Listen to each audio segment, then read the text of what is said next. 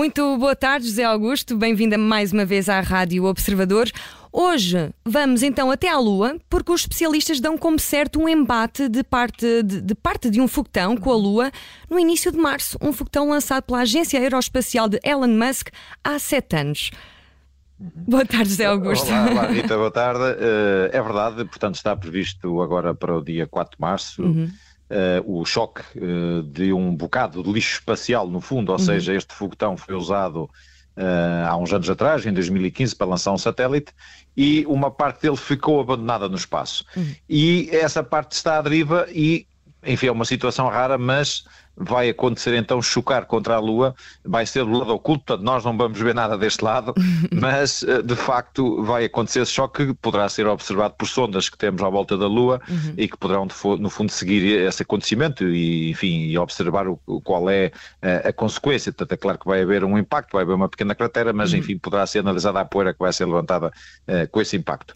E portanto e é a primeira vez que acontece um choque destes de um, de um pedaço de lixo pelo menos é a primeira vez que vamos seguir isso, ou seja, já pode ter acontecido no passado, mas enfim, não foi uh, previsto, nem, nem observado, nem registado. E a, a, sensação que eu tenho é que andam a enviar uhum. várias coisas para o espaço, até já foi uhum. um Tesla, não é? Sem, Sim, é verdade. Sem pensar que daqui a uns anos nos pode cair em cima. José Augusto, isto é um medo irracional ou o lixo espacial é mesmo um problema real? É um problema real, de facto. Nós à volta da Terra temos muito lixo uh, espacial e, portanto, ele de vez em quando entra na atmosfera. Ainda há há pouco tempo, há poucas semanas, aqui em Portugal foi observado bocadinhos de lixo espacial entrar na atmosfera, uhum. mas é muito difícil esses objetos atingirem a Terra uh, ou seja, mesmo chegarem à superfície. Uhum. E depois nós em Portugal também estamos safos porque Portugal é muito pequenino e ninguém dá com isto, portanto não há problema para Era nós. Era preciso pontaria, não é? Exatamente, era preciso muita pontaria para dar connosco. E José Augusto, que impacto pode ter uma colisão destas, uh, neste caso é na Lua, mas para além da cratera existe uhum. algum, alguma consequência assim mais... Não, não é, não. no fundo é apenas, embora seja um pedaço de lixo com 4 toneladas, é. mas de facto na Lua não, não tem enfim, nada de especial. Uh, quem nos era a nós que na Lua caísse do lado visível, do lado voltado para nós, um grande asteroide que desse um bom espetáculo para a gente ver, não é? Acaso, Mas de facto isso não vai acontecer. Eu, eu, tenho, eu tenho essa curiosidade, se para uhum. um astrónomo uh, vê estes fenómenos que podem parecer perigosos mais com uhum. fascínio ou preocupação? Eh, não, aqui neste caso, enfim, é um objeto que não constitui qualquer uhum. perigo para nada, digamos assim, não é? Portanto, e também não vai ser observável a partir da Terra, portanto, seria interessante era uh, um dia termos assim uma sorte imensa e vermos um objeto de grande dimensão, tipo asteroide, bater uh, do lado visível da Lua e, e, e, ser possível a nós estamos cá na Terra observar isso. Observar, isso é que seria sim, fantástico. Longe, Mas é? isso, enfim, isso é uma coisa que acontece se calhar de mil e mil anos, não é? Pois, eh, exato, nunca sabemos. Eh, porque, quão precisos são estes cálculos? Porque por uhum. vezes sabemos mais ou menos com pouca antecedência, outras vezes com, com maior antecedência, uhum. uh, mas são cálculos que exigem muitas contas, imagino. Uh, sim, claro. Uh, neste caso, este objeto, por acaso, foi, foi detectado e foi, uhum. digamos depois, quando se começaram a fazer as contas e a fazer uma previsão da trajetória né, deste uhum. objeto em concreto, percebeu-se que ele ia bater na Lua. Uhum. Uh, mas, de facto, uh, este tipo de detecção é muito raro, ou seja, como eu há pouco dizia, é a primeira vez que se está a observar um objeto destes que vai bater na Lua de forma uh, não intencional. Ou seja, nós já tivemos no passado pedaços de foguetão que foram lá bater uhum. e naves, mas isso era de uma forma intencional. Por exemplo, durante as missões lunares havia partes uh, das naves, por exemplo, e até do, uh, nomeadamente o chamado módulo lunar, que iam bater na Lua, por exemplo. Mas aí são de facto situações intencionais. Portanto, uhum. já era feito para que isso acontecesse. Aqui não. Aqui o lançador lançou o satélite em 2015 e ninguém diria na altura que ele ia parar à Lua, não é? Supostamente Portanto, é... essa parte deveria cair, eh, por hum. exemplo, no oceano, não é? Ainda na Terra. Uh, neste caso, de, neste caso concreto deste, desta situação que estamos aqui a falar, uhum. seria um pedaço de foguetão que ficaria para sempre abandonado no espaço, não é? Uhum. Embora também há bocados que sim, que vão cair no oceano, o chamado primeiro andar do foguetão, logo aquela parte inicial do uhum. foguetão, uhum. uh, muitas vezes vai cair de facto no oceano. Mas aqui neste, neste caso concreto, seria um pedaço de lixo que ficaria no espaço à deriva eh, durante séculos, não é? No fundo. Uhum. E portanto não estava previsto bater em lado nenhum. José Augusto, eu tenho de lhe perguntar se viu na uhum. Netflix o filme Don't Look Up. É, eu por acaso é que ainda não vi, exatamente, ainda não vi, mas é uma história muito interessante porque não sei se a Rita já viu ou não também. Já vi, já. É, pronto, então, eu sempre tive medo de levar com alguma coisa, volta e meia uma notícia, ah, pode Hum. cair um meteorito, eu fico sempre com medo. Não, mas aqui em Portugal eles não dão connosco, não há Pronto, perigo. ainda bem, Aqui obrigada. temos perigo. Nem com a Rádio Observador. A Rádio Observador em Lisboa também é um sítio Ah. pequenino, eles também não dão com ela. Estamos mas cá está. O filme é interessante porque realmente é uma situação eh, que é de um objeto que vem a caminho da Terra, não é? Uhum. E depois nós assistimos eh, à parte política, nomeadamente, não é? Sim, sim. Eh, que, que, enfim, como é que vai gerir essa situação de possível catástrofe, não é? Pois, naquele e, caso- portanto, é- é, Er- Eram muitas, muitas toneladas, portanto não são só quatro, eram muitas Sim, toneladas sim, de não, meteorito. Um, mas, mas continua, eu queria perguntar se, se era possível destruí-lo, ou se será possível no futuro destruir um Pois. meteorito como o É, nó- nós, neste momento, não temos nenhum sistema de defesa eh, terrestre. Eh, vamos supor que se acontecesse uma situação de ser detectado um objeto desses a caminho da Terra e que chegava cá daqui a um ano ou dois, não é? Nós, de facto, não temos nenhum sistema de defesa preparado para isso. Agora, eh, neste momento, eh, também há uma preocupação relativamente a isso e que passa pelo seguinte, que é fazer a observação e a detecção desses objetos. Ou seja, primeiro temos que saber por onde é que eles andam, os que passam perto da Terra, e temos que tentar perceber se há o perigo ou não num futuro, enfim, mais distante, não é? De algum algum dia vir na nossa direção. Eh, e portanto, isso, a vigilância é o mais importante. Depois da questão da vigilância, claro que um dia teremos que ter enfim, um sistema, qualquer coisa que, no caso de uma situação dessas acontecesse, eh, tínhamos que ter de facto uma defesa contra isso. Em princípio seria possível tentar desviar um objeto desses, mas como, como eu digo, neste momento não há nenhum Não há sistema nada. preparado, também não estamos à espera que um objeto dessa dimensão sim. venha para a Terra nos próximas décadas ou séculos, se calhar.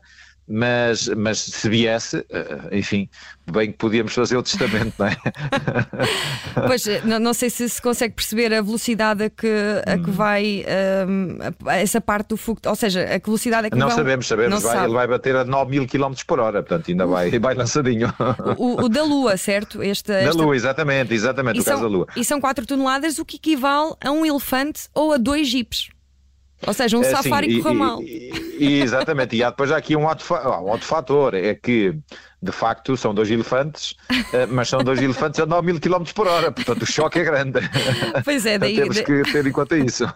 daí conseguirmos eh, ver então, se calhar. Isto é como quando nós, só uma pequena parte, é como quando nós vamos de moto na autostrada e levamos com uma mosca na cara, aquilo dói, não é? Ah, pois é, ah, pois é, qualquer coisa, qualquer coisa com muita, com muita velocidade Porque, sim, porque a aleija. velocidade, eh, o impacto depois é, é- é- há uma energia cinética associada ao impacto que Uhum. vai obviamente provocar um estrago maior do que se o objeto fosse a uma velocidade muito baixa, por exemplo. Não é? E já agora pergunto-lhe, porque o nome Uhum. deste programa é igual a MC ao quadrado, que tem um bocadinho a ver com isso, não é? Com a massa transformar-se em energia. Isso terá alguma coisa a ver com a velocidade também, ou, ou já sou Eh, eu? o- o- eh, pois, eh, o- a questão, eh, o programa tem de facto esse título interessante, porque é uma fórmula que o Einstein eh, em 1905 publicou, eh, mas que tem a ver com algo muito importante no universo, uma característica intrínseca do universo que é esta.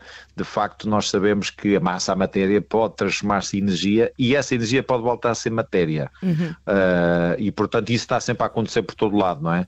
Eh, mas a ideia é justamente essa, ou seja, eh, nós, por exemplo, está um belo dia de sol, o sol está a iluminar a Terra, como faz todos os dias, e esta energia que nós vemos chegar aqui pela janela é uma energia que é produzida dentro do Sol, cá está, Uhum, e, é, e resulta de quê? Resulta de massa do Sol, neste caso hidrogênio, Uhum. que é convertida em energia.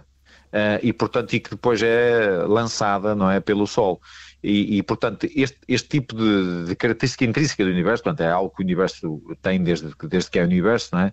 Eh, de facto é algo que acontece por todo lado e portanto nós nós próprios se fôssemos desintegrados transformados em energia Seria. podia a nossa energia voltar a ser transformada novamente em matéria não é? já não É. éramos nós mas Nada morre, tudo se enfim. transforma, não é? Exatamente, é um pouco a ideia, não é? podemos ter um pouco também essa ideia. O Sol também emitiu agora, há, há pouco é. tempo, um- uma quantidade jeitosa aí de matéria que vai Exatamente. chegar à Terra brevemente e, portanto, vamos ter umas horas boreais para o Norte da Europa. Não é? Eu ouvi falar de uma, de uma possível tempestade geomagnética, dia 2 de fevereiro, é assim. eh, Exato, e exato. tem a ver Amanhã com, já. com uma explosão que houve no, no Sol, estarei a dizer Sim, bem. o, o Sol todos os dias, eh, com- todos os dias, no fundo, ao longo do tempo, Uhum. é frequente acontecer o Sol eh, emanar eh, massa, no fundo, gás quente, gás ionizado que é lançado pelo espaço fora. Mas às vezes tem situações como esta que aconteceu, em que lança de facto grandes quantidades de matéria pelo espaço fora.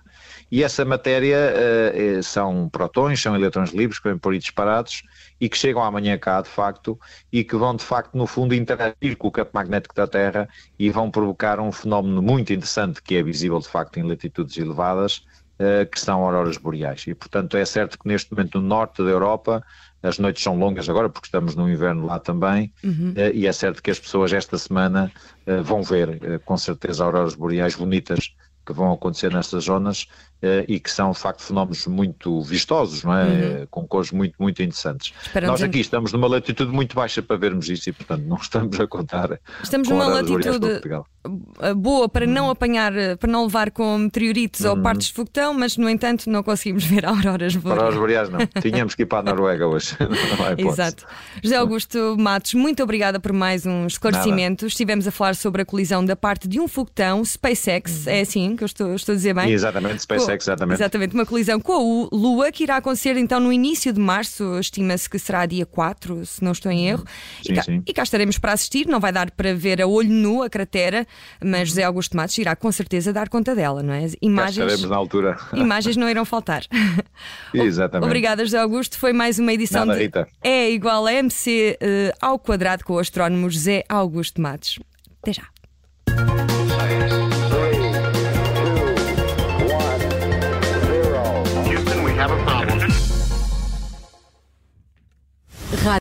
Obrigada por ter ouvido este podcast. Se gostou, pode subscrevê-lo, pode partilhá-lo e também pode ouvir a Rádio Observador online em 98.7 em Lisboa e em 98.4 no Porto.